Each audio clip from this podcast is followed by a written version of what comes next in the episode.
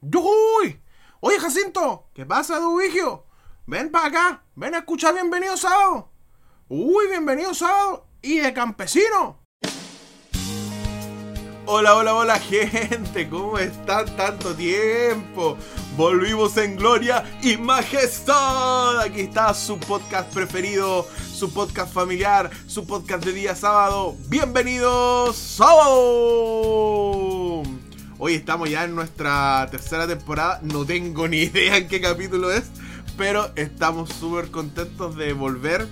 Eh, fueron unas semanas bien movidas, ¿ya? Porque bienvenido sábado, se los cuento al tiro. Porque ustedes son mis amigos, se los cuento al tiro. Bienvenido sábado, los estudios de Bienvenido sábado ya no están en Antofagasta, en la ciudad de Antofagasta. Ahora están en la ciudad de Chillán. ¡Nos volvimos campesinos! ¡Yujuy! ¡Yujuy, yujuy! Nos volvimos campesinos. Así que... así estamos. Y fue una semana de cambios, de mudanza, de viajar rápido, de adaptarse, de, de ordenar todo rápidamente, de luchar ahí con pequeñas fobias o grandes fobias en realidad. Así que ha sido una semana realmente de locos. Pero aquí estamos en su programa Bienvenido Sábado. Espero que no hayan echado de menos las cuatro personas que nos escuchan. Así que, eh, nada, se viene Bienvenido Sábado. Vamos a terminar esta tercera temporada porque se lo prometí. Porque a mis fieles auditores les dije voy a terminar esta tercera temporada como sea. Así que vamos a seguir adelante. Le gusta a quien le guste y a quien no le guste seguramente no nos va a escuchar. Pero a los que les gusta sí que nos van a seguir escuchando y por eso quiero saludar en forma especial a Carlitos, a su señora, quiero saludar también a la tía Angie, al Agu, a la Fran, al Jona, eh, ¿quién, más, ¿quién, más, son fieles? Fiel auditora, a la Sole, eh, a, la a la Javi, ya Javi te nombro, sorry, eh, sorry amiga, disculpa. Eh, bueno, a la Sole ya la mencioné, la Sole es una fiel auditora. A la tía Estrella, que también nos escucha, no sé si nos va a escuchar en este capítulo, pero siempre nos escucha. Así que bueno, un saludo para todos quien se toma, al monito, monito también que está ahí en la casa estudio en Finlandia eh, de misionero. Así que un saludo, que les vaya a todos todo muy bien. Así que nada, pues, son los saluditos que volvimos. Nos fuimos de vacaciones, ya igual teníamos que irnos de vacaciones en un momento. Unas vacaciones un tanto movidas, pero aquí estamos de vuelta y listos para la pregunta del capítulo de hoy. ¿Cómo han tenido ustedes que adaptarse alguna vez a algo nuevo, distinto? ¿Cómo lo han hecho? Es difícil adaptarse, ¿no? Para mí, eh, la verdad que sí. Ha sido bastante difícil adaptarme a este cambio. ¿Cómo lo han hecho ustedes? Así que eh, espero ahí sus comentarios, eh, espero ahí sus, sus tips. Cómo adaptarse a cambios. Me imagino que todos en algún momento hemos entrado a un colegio nuevo, a una ciudad nueva, casa nueva, eh, situaciones nuevas. ¿Cómo lo han hecho para adaptarse? De seguro que más de alguno de ustedes tiene muchos tips, así que los leo. Así que no se olviden de escribirnos ahí en Instagram tips, tips para adaptarse a cambios. Así que esa es la pregunta del capítulo de hoy. Buena pregunta, ¿no? Buena pregunta. Es difícil a veces adaptarse, ¿eh? Incluso hay personas que nunca terminan de adaptarse. Creo que yo podría entrar en ese, en ese tipo de personas. Porque me cuesta mucho adaptarme y cuando me adapto eh, es muy, muy fuerte para mí volver a desadaptarme y volver a adaptarme al otro lugar. ¿ya? Para algunas personas es súper fácil adaptarse. O sea, es como que es increíble cómo, cómo, cómo pueden encajar todo, asimilar todo y comienzan de, de nuevo, desde cero. Es increíble no sé si será una cualidad o no, pero me llama la atención eso que tienen algunas personas. Entonces ahí está la pregunta del capítulo de hoy. Para ustedes, ¿es fácil, es difícil adaptarse? Y si es fácil o es difícil, ¿qué tips usan? ¿Cuáles son su, ahí, sus secretitos para poder adaptarse de mejor manera, ya sea a la pega, a una casa nueva, a una ciudad nueva, etcétera, ¿ya? Así que los leo, los leo, chicos. Ahí en Instagram, ahí coloquen cómo lo hacen para adaptarse a situaciones nuevas. Oye, Vamos a una sección que ha causado furor, o causó furor en algunos momentos.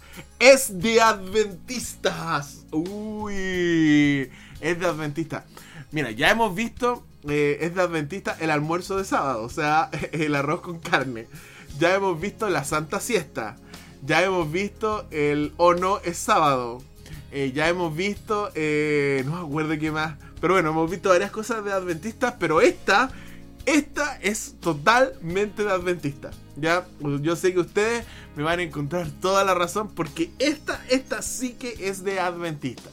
Ya, eh, es de adventistas llegar al sábado y tener escuela sabática, sermón, almorzar, después reunión, después reunión, sociedad de jóvenes, junta, capacitación, pretrimestral, capacitación de aventurero y un montón de cosas el día sábado.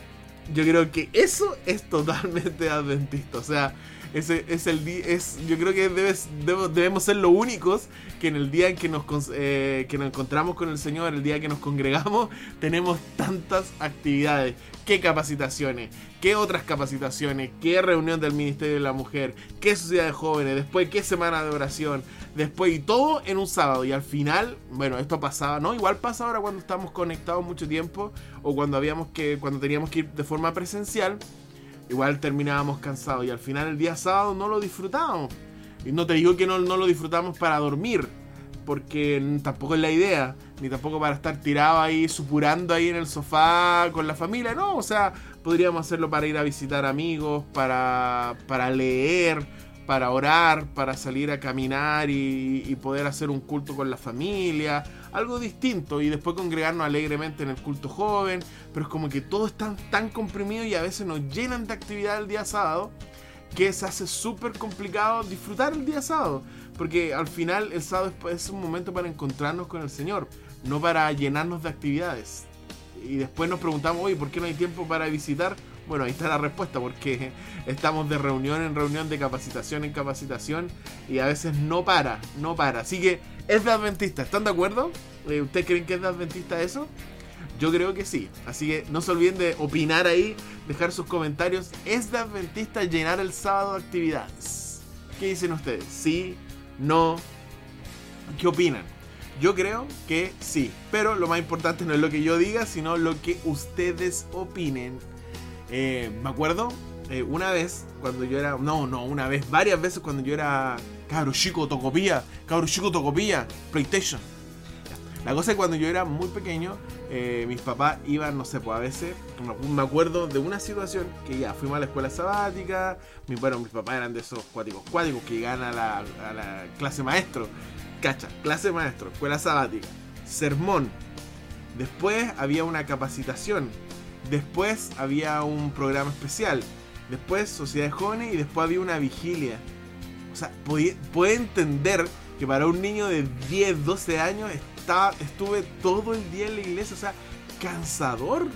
De verdad cansador. O sea, es como que creemos que mientras más veces programa, yo lo veía así, que mientras más programa hacíamos el día sábado, era mejor. Pero al final yo creo que terminamos recargando el día sábado. Entonces, yo creo que ese es, un, tema de esas adventistas, ¿ya? Un tema de adventistas. Pero yo he visto otras religiones que no usan el día, que se congregan para tantas reuniones. El día que se congregan es un día especial, ¿cachai? Es un día especial de compartir, de, juntarse, de almorzar, de conversar, de salir, de ir a visitar, de, de, hacer música, de alabar al Señor. Es un día distinto, ¿ya? Así que... Eh, yo creo que sí, yo creo que es de adventista. Incluso eh, en alguna iglesia eh, es cacha, mira, he escuchado que los conquistadores también se reúnen el día sábado para hacer los requisitos de, de las clases progresivas.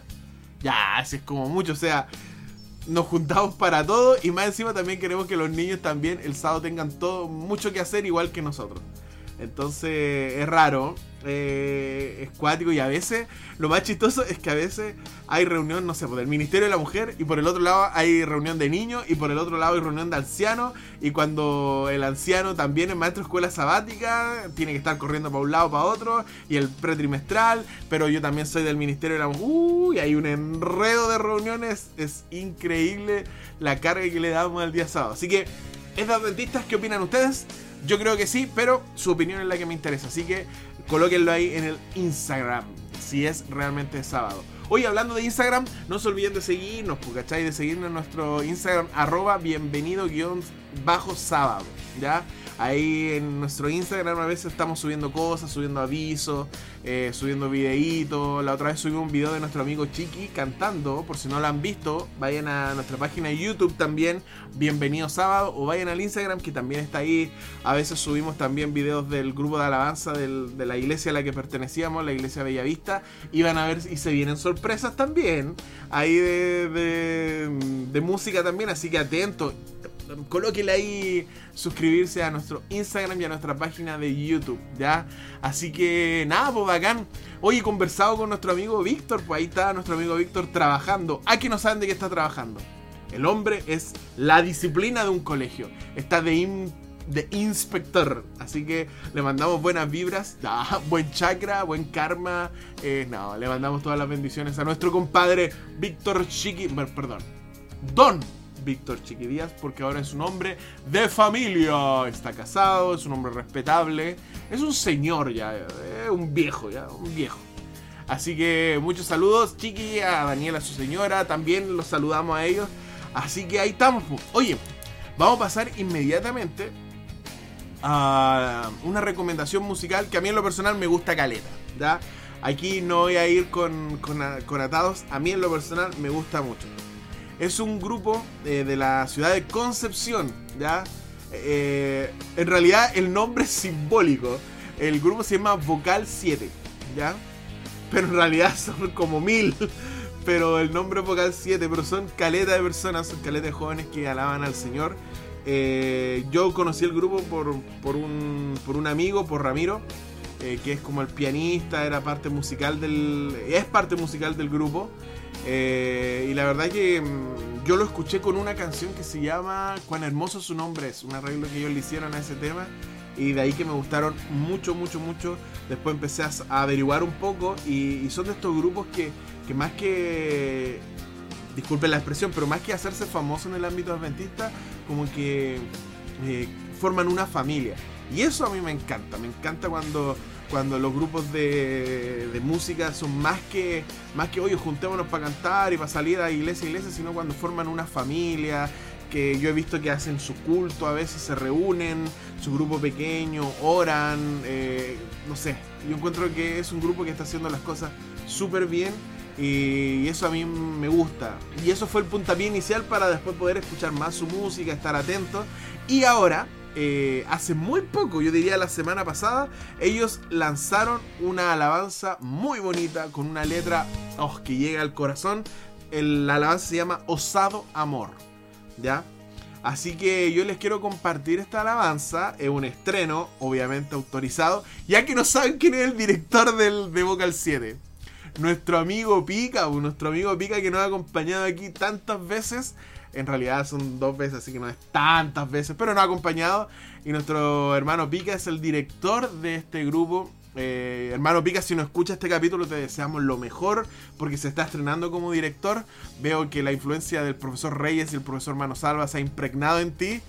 Así que él es el director del grupo, así que amigo Pica, vamos a estar orando por ti eh, para que el Dios te pueda dar la sabiduría y puedan seguir haciendo las cosas, a mi juicio, muy bien, ¿ya? Eh, Vocal 7 yo diría que más que un grupo es una familia y eso, eso, eso genera ganas de escuchar. Porque se nota, tú, lo, tú los ves, o me pasa a mí, yo los veo, y se nota el fiato que hay, se nota el cariño que hay, el respeto que hay. Eh, es genial, es genial. Eh, y, y a ver, o sea, aparte de eso, son personas que cantan espectacular, o sea, son personas que Dios les dio el don de la alabanza. Ramiro en el área musical, antes tenían dos integrantes eh, de Brasil. Eh, debe, ser una de las personas que eh, es un matrimonio y el esposo debe ser una de las personas que yo he escuchado tocar guitarra worship de la mejor manera, por lo menos acá en Chile. Eh, así que es un grupo que yo creo que el Señor ha ido bendiciendo de a poco y va prosperando de a poco porque siento que están haciendo las cosas bien. Así que me extendí un poco, pero me extendí para que ustedes vean que el grupo me gusta y para que vean que también hay grupos muy buenos acá en Chile que están haciendo las cosas bien, que, que buscan alabar, que buscan contribuir a la iglesia y eso es genial. Así que sin nada más que decir, les dejo con este estrenazo, este estrenazo aquí en la vuelta de Bienvenido Sábado Osado Amor del grupo Vocal 7, ¿ya? Así que disfrútenlo, escúchenlo y, síganlo. Ahí les vamos a dar de vuelta los, los datitos para que lo sigan, ¿ya? Vocal 7, Osado Amor.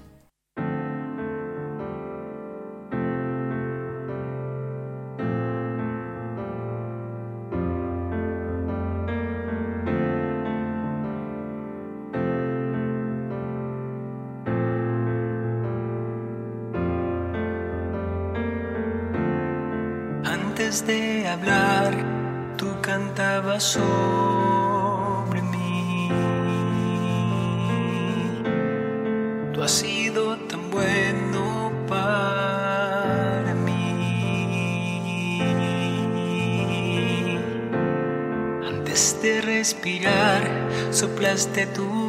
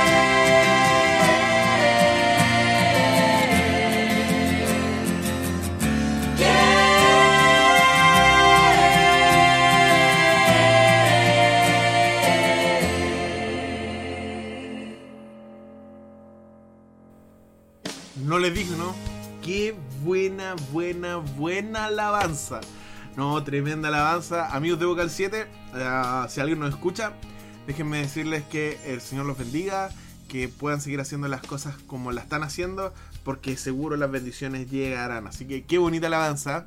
Así que un saludo también a nuestro amigo Felipe. Felipe, ¿se acuerdan? Charlie Sa, primera temporada. Eh, también canta en ese grupo, así que también Felipe, eh, un fuerte abrazo. Pica, que el Señor te bendiga en este nuevo desafío. Y ahí está, Vocal 7. Pueden, vocal, pueden buscarlos, perdón, en YouTube, Vocal 7. Y también en Instagram, Vocal 7 suben harto contenido, así que hartos saludos, videos y cosas así. Así que es bien entretenido seguir eh, la página de Vocal 7. Y también hay que apoyar eh, gente, porque nosotros escuchamos a veces videos y música y, es un trabajo enorme, enorme que las personas invierten y a veces lo invierten simplemente por, por amor a, a, la alabanza, o sea, alabar al Señor, ¿cachai? No hay una retribución monetaria, no hay reconocimiento, la gente lo hace porque ama al Señor. ¿Ya? Así que nada, pues, o sea, apoyemos a no tan solo a Vocal 7, sino a todos los grupos que, que, se forman acá, cuartetos, tríos, solistas. Eh, no todos son adoradores, algunos no les gustan estar eh, en esos grupos y son más independientes, pero también es un, es un trabajo arduo. Eh, y hay grupos que, que, también son muy, muy buenos, pero son grupos locales, o sea, que dirigen la alabanza en su iglesia local y, y no son de este tipo de, de, de estar como saliendo. Pero bueno, Dios bendiga a cada una de las personas que forman Vocal 7 y a cada una de las personas que alaban el nombre del Señor. Así que genial, búsquenlo y se van a dar cuenta que se van a venir buenas, eh, distintas sorpresas. Yo conversé ahí con Pika on the record. Eh, y Pika dijo que se venían sorpresas de Vocal 7. Así que estamos ansiosos, muchachos. Y sepan que eh, su podcast preferido, Bienvenido Sábado, siempre trae lo último en alabanza. Oye, eh, vamos a volver a una sección que es característica ya. Eh, y de paso me va a servir harto porque mañana me tocó tomar la lección de escuela sabática otra vez.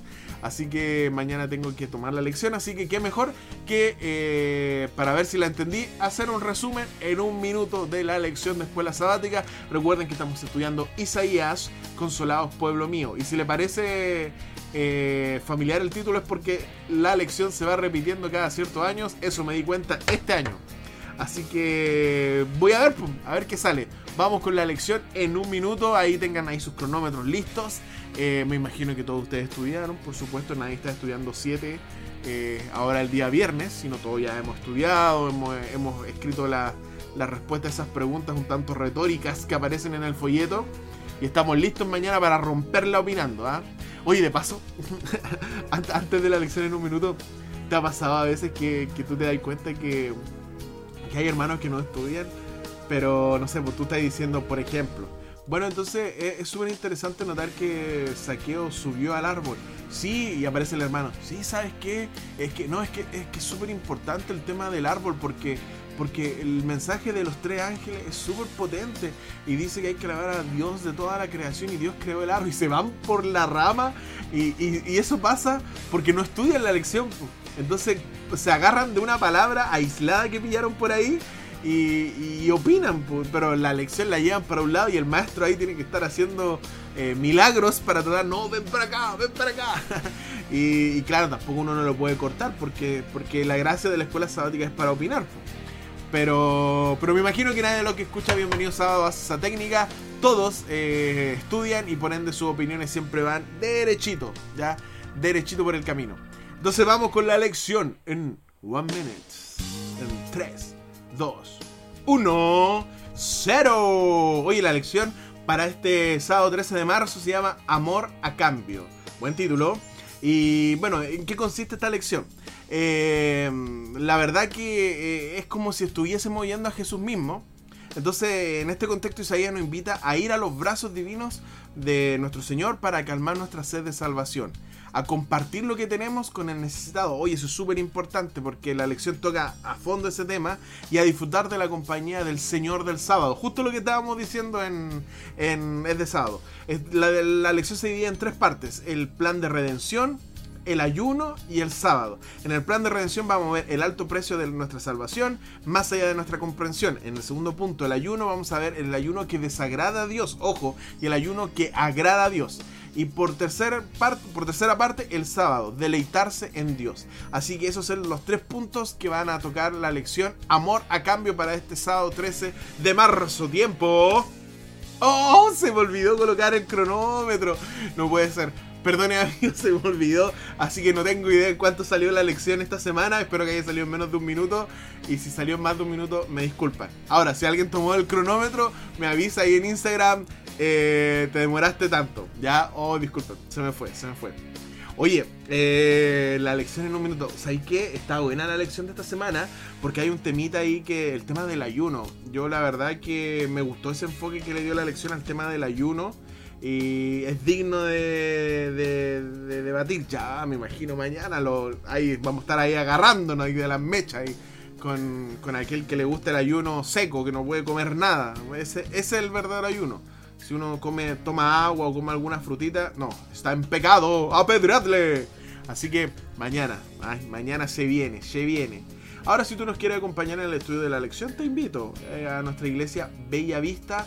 Me escribes eh, por Instagram y yo te puedo mandar el link para que te conectes con nosotros. Pues Iglesia Bella Vista Antofagasta. Eh, así que se viene bueno mañana, se viene bueno. Espero que hayan estudiado. Y si no, aprovechen de estudiar ahora. Pastor Bullón ahí en YouTube a eh, la lección en 5 minutos.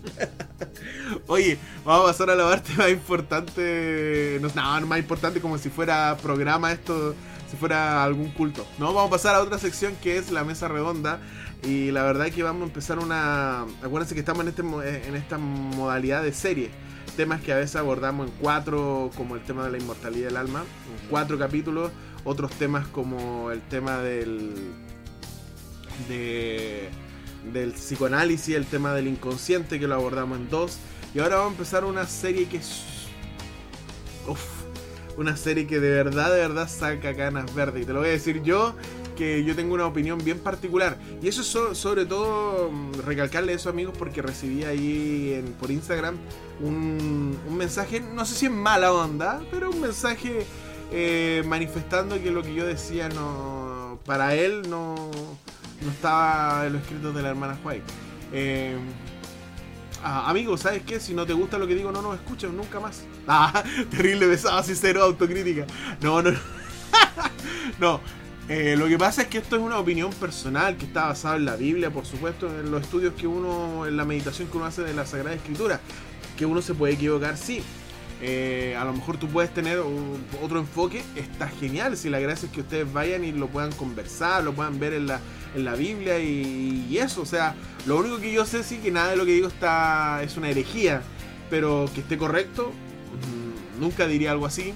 Es solamente los estudios que personal que uno tiene, que a veces que ha leído, que ha pensado un poco eh, pero nada más que eso, en, ningún caso tómese como una nueva verdad, una nueva luz, no, nada que ver. Simplemente lo que uno a veces piensa en su estudio personal de la Sagrada Escritura. Así que, amigo, no te vayas. Por favor, síguenos escuchando. Pero eh, aclaro ese punto para que a lo mejor a alguien no le ha parecido lo que yo he dicho y se entiende, está totalmente en su sentido. Pero vaya entonces, vaya usted y búsquele un, su propio sentido en la escritura. ¿ya? Bueno, Dicho esto, les comento que vamos a comenzar una serie eh, sobre razón y fe. Eh, pucha, es una temática súper cuática porque yo he escuchado muchas posturas. He escuchado que la razón eh, y la fe son dos caminos totalmente separados y no necesariamente uno conduce a Dios y el otro conduce al diablo. No, no, no es así. Pero sí son dos caminos totalmente separados eh, que unirlos no sé si es posible. He escuchado esa postura. Por otro lado, he escuchado, y esto es más los chicos más jóvenes, estoy diciendo unos 5 años más jóvenes que yo, o sea, pisando ahí los 28, 30 años, eh, que para ellos la racionalidad incluso juega un papel mucho más importante que la fe. Porque, claro, dicen que la, la gente actualmente no confía solo en la fe, hay que mostrarle racionalmente. Es una perspectiva también.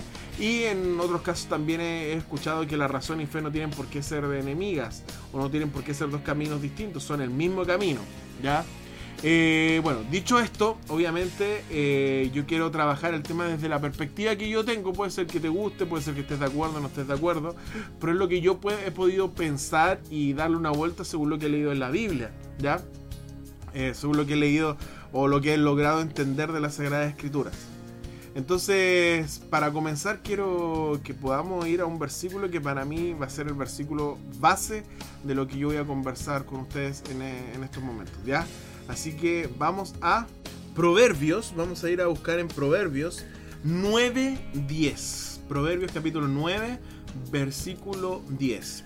Dice lo siguiente, dice, el temor de Jehová es el principio de la sabiduría y el conocimiento del Santísimo es la inteligencia.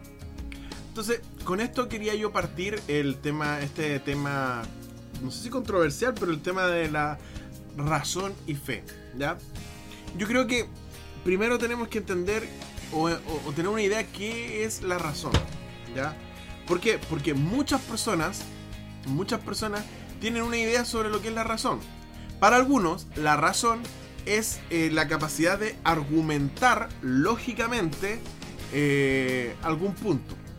O sea, que si yo te digo que eh, el cielo es azul, tengo que darte argumentos lógicos, no cualquier tipo de argumento, sino una argumentación lógica que a ti te satisfaga para creer que el cielo es azul.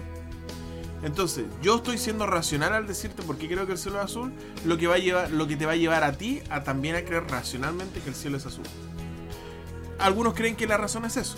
Otros creen que la razón es una especie de capacidad que viene con el ser humano al nacer. ¿ya? O sea, el ser, el ser humano viene con una racionalidad. ¿A qué, le llaman ellos racionalidad? A un conjunto de, de actividades psicológicas como pensar, reflexionar, eh, aprender, eh, y a, todo ese grupo de y otras más de aspectos psicológicos les llaman, lo encierran bajo el ente de razón. Para otros, la razón es eh, la única guía y lo más importante del ser humano. Bueno, en fin, existen distintas formas de entender la razón. Entonces, ¿cómo nosotros podemos entender como cristianos, podemos nosotros entender qué es la razón? Ahora, eh, la racionalidad tenemos que partir con que es un regalo del Señor. O sea, el Señor hace a sus criaturas capaces de pensar. ¿Qué significa pensar? Resolver problemas, evaluar decisiones, eh, y de hecho al Señor le gusta que tú y yo podamos evaluar decisiones, podamos entender, comprender la escritura también. Por ende el Señor envía a los profetas, les revela a los profetas lo que Él quiere que nosotros podamos entender, lo que a veces no ha quedado muy claro, Él lo va revelando. ¿Ya? ¿Por qué? Porque le gusta que el ser humano esté en constante eh, ejercitación, ya por decirlo de alguna manera, eh, de, esta racionalidad. Y a pesar de que Isaías 55, 8 y 9 dice que los pensamientos de Dios son infinitamente superiores a los nuestros. Y esto es súper importante que nosotros lo entendamos desde un comienzo. Nuestra racionalidad, incluso la de Adán recién salido de las manos del Creador, nunca ha sido igual a, la forma de pensar, por decirlo así, de Dios. Porque Dios es Dios. Él todo lo sabe. Entonces su, razonamiento, entre comillas, si le podíamos llamar razonamiento, no sabemos, su forma de pensar es infinitamente superior. Isaías dice que eh, los pensamientos de Dios son infinitamente superiores a los nuestros. ¿Ya? Entonces nuestra capacidad de razonar siempre ha sido limitada. Y más por el pecado, mucho más limitada. Por eso en, Salmo dice, no te confíes de tu propia sabiduría.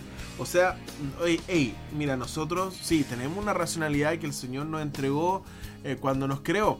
Pero esta racionalidad eh, es parte de un todo. Pero ahora, esta racionalidad ha sido tocada por el pecado. O sea que ni siquiera, siendo ya limitada, ahora podríamos decir que es mucho más, más limitada. Entonces, ojo con eso, ¿ya? Es súper importante y hay que admitir, y hay que ¿cómo decirlo? Colocar las líneas de la rayar la cancha, que sí, el hombre es racional, ¿ya? Eso es una parte de lo que es el ser humano, una parte de cómo el Señor nos creó. Eso es súper importante que nosotros lo tengamos en cuenta. Pero entonces, ¿por qué yo digo que es una parte? Y es aquí donde, donde yo ya empiezo a sentir esta, este, este, este error que, eh, que quizá algunos hermanos tienen, que es que consideran que la racionalidad es la, es la parte más importante del ser humano. Y no es así. Esa idea es una idea muy medieval, muy medieval en, en el sentido de que cómo, cómo junta la, la, fe y la razón, la fe y la filosofía para darle un sentido a esta religión que estaban haciendo a, en, el, en, el, contexto medieval, eh, que estaban haciendo y darle un, un peso más, más, por decirlo, más racional. Acuérdate que los primeros, estamos hablando del siglo, siglo II después de Cristo, eh, empiezan a, a salir eh, esta, esta, iglesia que cree en que en este personaje, en Jesús, obviamente, que resucitó, que murió y resucitó. Y eso para algunos era demencia, o sea, realmente era una tontera. Imagínate que Pablo va a predicar a Atenas, el lugar de los filósofos, y él le habla de este Dios que resucitó y se queda solo. O sea, la mayoría de esa gente se va porque porque es una locura. O sea, el, el, el Evangelio es, es, una locura. Pablo lo dice también. Entonces, ¿qué pasaba? Que a transcurrir los siglos, la gente se empezó a dar cuenta que se reían del cristianismo. Y no sé, algunos personajes como San Agustín, padre de la iglesia, empezaron a, a encontrar esta forma de acercar la filosofía a la fe y poder generar ahí una fusión para que, las, para que se entendiera que el mensaje cristiano no era tan irracional. Entonces ahí donde lo más importante es la razón. Pero ojo, que no es así. Todo extremo es malo. El Señor nos creó con racionalidad, como ya les dije, amén. Claro que sí, el Señor nos hizo seres racionales. Y todo lo que eso conlleva, pensar, analizar, aprender, eh, saber resolver problemas, etc. Todas las capacidades que propias que nos vienen con el, junto con la razón. Pero no es la única. Porque la emocionalidad también la creó el Señor. Y hay algunos, yo ya escucho a alguno que va a decir, oye, pero Roberto, ¿cómo es posible esto si Pablo dice que, Pablo Pedro, no recuerdo muy bien, tu culto debe ser racional porque este es el culto que el Señor quiere? Ah, pero parece que se nos olvida que el Señor también eh, en algún momento dijo, airaos, pero no piquéis. O sea, el Señor muchas veces sintió pena, una emoción, sintió tristeza, una emoción, soledad, también se molestó, pero nunca pecó. O sea, la emocionalidad es parte del ser humano, junto con la razón. No es ni una menor ni, ni, ni peor. ¿Por qué te menciono esto? Porque cuando nosotros colocamos en perspectiva la fe y la razón, estamos asimilando que la razón es, es, es, es el aspecto del ser humano. Y no es así. La razón es una parte del ser humano, porque junto con la razón también están las emociones. Entonces, vamos recapitulando. El Señor tiene una racionalidad la cual tú y yo ni siquiera nos podemos imaginar.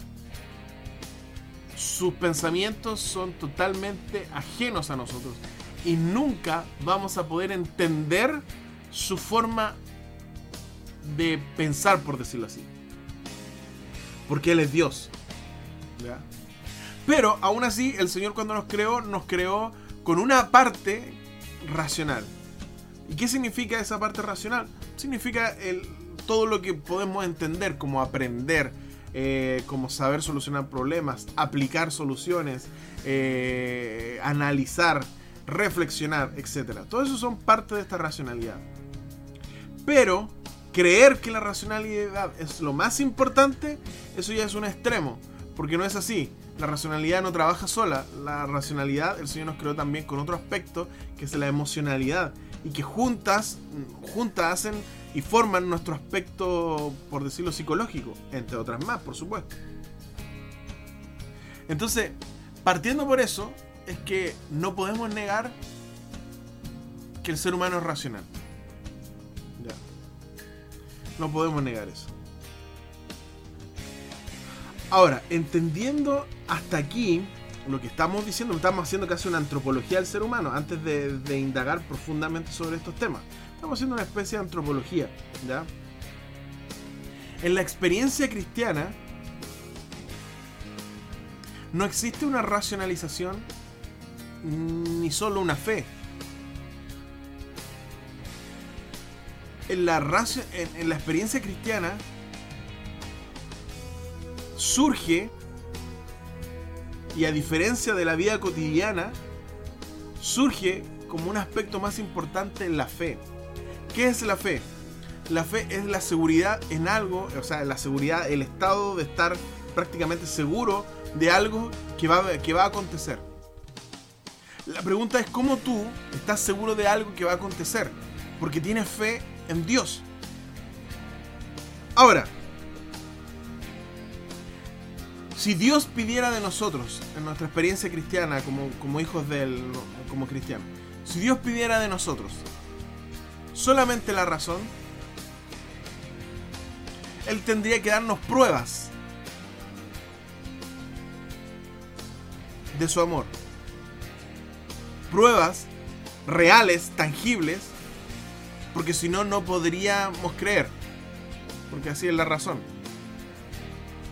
Pruebas comprobables. Ahora, el Señor no debiera por qué hacerlo, pero lo hace.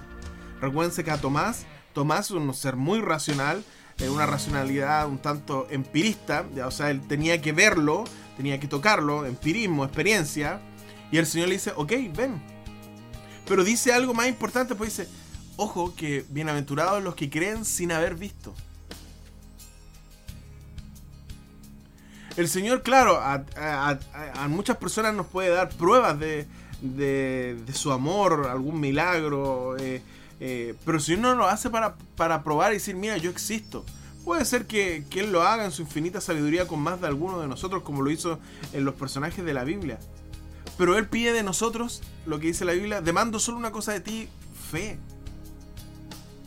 Porque si tú te pones a pensar y estudias cada caso de la Biblia, te vas a dar cuenta que ninguno, ninguno de ellos tenía claridad y certeza de lo que iba a acontecer, sino que lo que hicieron fue confiar plenamente en Dios. Abraham, el Señor le dice, sabes que sal de tu tierra y anda acá. Pero Señor, eh, ¿y qué hay allá? ¿Y qué voy a hacer? No, no entra en esa dinámica él ejerce un paso de fe, un salto de fe.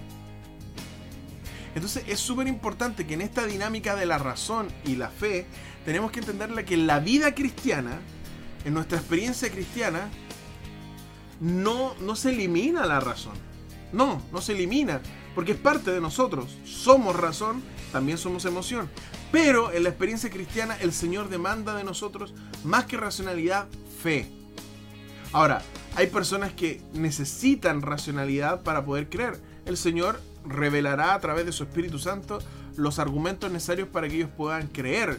Yo tengo amigos cristianos que, que son, o ellos creen que son bastante racionales, entonces eh, el Señor tiene que hablarle a ellos casi como silogismos o estructuras lógicas para que ellos puedan entender y, y poder comprender, porque ellos son racionales, ellos son lógicos. Y está bien, el Señor en su infinito amor lo permite, lo puede permitir y te puede demostrar lógicamente su existencia. Pero en la vida cristiana, en la mayoría de las veces, pide fe. Si usted fijas en Hebreos 11, todas las personas que aparecen ahí, todas hicieron algo sin saber, incluso irracional. O sea, Gedeón, imagínate que fue una persona que si fuera racional, o sea, Señor, yo voy a todas contigo, pero dame un ejército. Bueno, pues ¿cómo voy a dar 300 personas? Y eso era racional. Pues. Porque lo que él hizo fue irracional. Ir a una pelea con 300 hombres, cántaros, trompetas, etc. Era realmente una locura. Pero entonces, ¿por qué lo hizo? Porque en la vida cristiana hay una experiencia, en la vida cristiana el Señor demanda de nosotros fe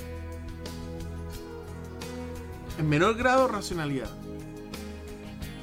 Ahora, comentar esto y generalizarlo y transformarlo en un dogma también es una equivocación. Cada uno de nosotros tiene una experiencia personal con el Señor. Pero la razón y la fe en la vida cristiana no necesariamente van unidas y al mismo nivel. Porque si el Señor te da razones para creer en Él, ¿para qué necesitas la fe? Si el Señor te está dando todas las pruebas, ¿para qué necesitas la fe? Entonces, la fe para nosotros, los cristianos, es un aspecto súper importante. ¿Por qué? Porque en esta experiencia con este, con este Dios que está presente, pero que no podemos ver, pero que está ahí presente al lado tuyo y mío, es la fe la que lo hace real, no la racionalidad. Pero Roberto, tú dijiste que la racionalidad también era parte de nosotros. Claro que sí. Pero en algunas en alguna experiencia de nuestra vida la racionalidad tiene su lugar. En otra experiencia la racionalidad no tiene su lugar, sino tiene su lugar a la fe. Fíjate que los diez mandamientos no dan espacio para una racionalización. No matarás, no adulterarás. No dice, eh, a ver, si está ahí, eh, no hay una conversación donde dice, a ver, ¿por qué quiere adulterar? No, es que sabes que ya no me siento cómodo con mi familia, mi mujer no me pesca, me siento mal y quiero... No, no hay espacio para una racionalización. La palabra es no. Ahora, tú aceptas y tienes que creer por fe que ese no es para beneficio tuyo. Hay muchas personas, y con este ejemplo ya voy terminando esta primera parte, que es como introductoria. Eh, hay eh, mucha gente que habla sobre el diseño inteligente. Y no sé si ustedes saben la historia de, la, de, este tema del diseño inteligente.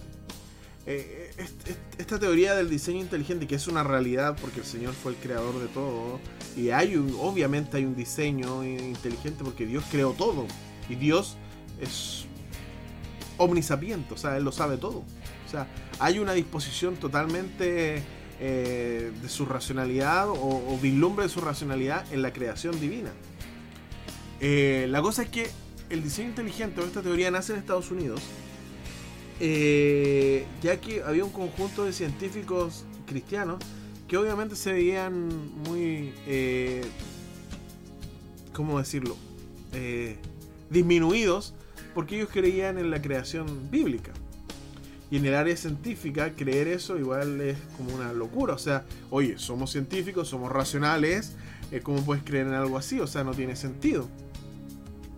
Entonces, ¿qué es lo que hicieron ellos? Para tratar de poder evitar esas burlas, de poder darle un peso mayor a sus creencias, empezaron a investigar y se dieron cuenta de, de algo que es totalmente real, que es que hay, hay una complejidad en la creación divina, por supuesto. Entonces, para ellos la creación tiene sentido en la medida que hay una, un diseño inteligente. Ahora, yo escuché una vez a un pastor decir que había que tener ojo con eso, porque el diseño inteligente satisfacía tu racionalidad. Pero ¿qué pasa cuando tu racionalidad ya no puede llegar más allá y tiene que experimentar la fe? Si no has trabajado la fe, porque siempre creíste en lo racional, en aquella experiencia de tu vida que puede marcar un antes y un después, donde tienes que confiar en Dios, te va a ser muy difícil porque la fe se desarrolla. Si Dios dijo que creó el mundo en seis días, amén. Pero es que parece una locura. Claro que lo es, pero lo creo así por fe. No sé si me entienden este, este punto. O sea, eh, es súper delicado porque, bueno, yo conversaba hace mucho tiempo con un, con un hermano eh, de iglesia, el hermano Fopiano de la ciudad de Concepción, y él planteaba que eh, la razón eh, siempre estaba, la fe era una ayuda para la razón, para la racionalidad. No, no sé si estoy de acuerdo con eso. Ahora, es mi opinión. ¿Por qué? Porque la fe en la experiencia cristiana Estoy hablando de la experiencia estrictamente cristiana. La fe es aquello que le da sentido a la experiencia cristiana. Porque a veces no hay pruebas racionales. A veces solo queda confiar en el Señor. Y lo triste es que a veces primero utilizamos la racionalidad y después de esa racionalidad puesta en práctica, cuando ya esa racionalidad no nos puede abrir otros caminos, no nos puede mostrar alguna duda, no puede resolver eh, alguna, alguna disyuntiva que tengamos, recién entra la fe. La fe es como el último recurso. Y creo yo, en la experiencia cristiana, eh, como, como ya se lo he mencionado, creo que es al revés. La fe siempre es el primer, la primera llave. Y debiera ser la única llave. Recuérdate que Pablo eh, muy mal estudiado por algunos. Pablo dicen que no, es que Pablo es el racional, porque mira cómo lo explica todo de una manera tan racional. Pablo es una persona que tenía una educación muy distinta a todos los discípulos, a la mayoría de los discípulos.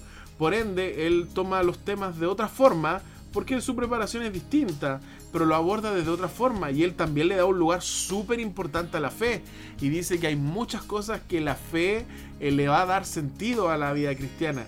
Y de hecho la racionalidad, eh, Pablo, no, Pablo no es una persona que trabaja mucho la racionalidad. Creemos que es así porque cómo expone sus cosas, pero él la expone de determinada manera porque es su contexto, o sea, es un hombre totalmente inteligente, podríamos decir que era un doctor, eh, no sé, en cualquier área, en este caso en teología, y él le enseñaba desde esa perspectiva. Por eso que quizás hace un tanto complejo estudiar a Pablo, pero no porque Pablo fuera racional y los otros no lo fueran. Porque para Pablo la fe también es importante. Y la fe para Pablo es, eh, es una cuestión casi de vital importancia. Por lo mismo, y con esto termino, por lo mismo es que yo una vez me acuerdo en un simposio dije que en la Biblia no existía espacio para la ética. Más de alguno debe decir, pero ¿cómo?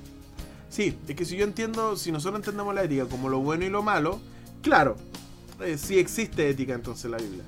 Pero si tomamos la ética con el sentido filosófico de lo que significa una racionalización de nuestras acciones, eh, eso no hay en la Biblia. No hay una racionalización de nuestras acciones. Porque en el momento que tú racionalizas lo que el Señor te está pidiendo, ya entramos ahí en un juego muy peligroso. En la Biblia solo hay obedece, como dicen Deuteronomio, obedece y vivirás. Bueno amigos, esta fue la introducción a este tema de la fe y la razón. Espero que lo puedan comentar, lo puedan pensar un poco. La próxima semana seguiremos trabajando este tema. Y nada, pues nada más que decir que el Señor les pueda bendecir. Un abrazo. Y nada, pues, y siguen escuchándonos, apóyennos. Eh, vamos a terminar esta tercera temporada. Recuerden, la pregunta del, del día de hoy era eh, ¿Te cuesta adaptarte a los cambios? ¿Cómo lo haces? ¿Algún tips? Etcétera, etcétera. Lo escribe en Instagram y te lo agradeceremos, Caleta. Y el de. es de adventistas. Eh, ¿Ustedes creen que es de adventista el hecho de que los sábados nos llenamos de actividades? Yo no lo he visto en otra iglesia, así que yo creo que sí. Pero mi opinión no importa mucho, me importa la de ustedes. No se olviden de seguir a nuestros amigos de Vocal 7. No se olviden de comentar. Si no te pareció el tema, coméntalo igual y ahí vamos dialogando. Genial, no tengo problema con eso. Y nada, muchas amigos, gracias por acompañarnos. Eh, siguen a nuestra página de Instagram. Y nada más que decir que. ¡Amenlo! ¡Uy!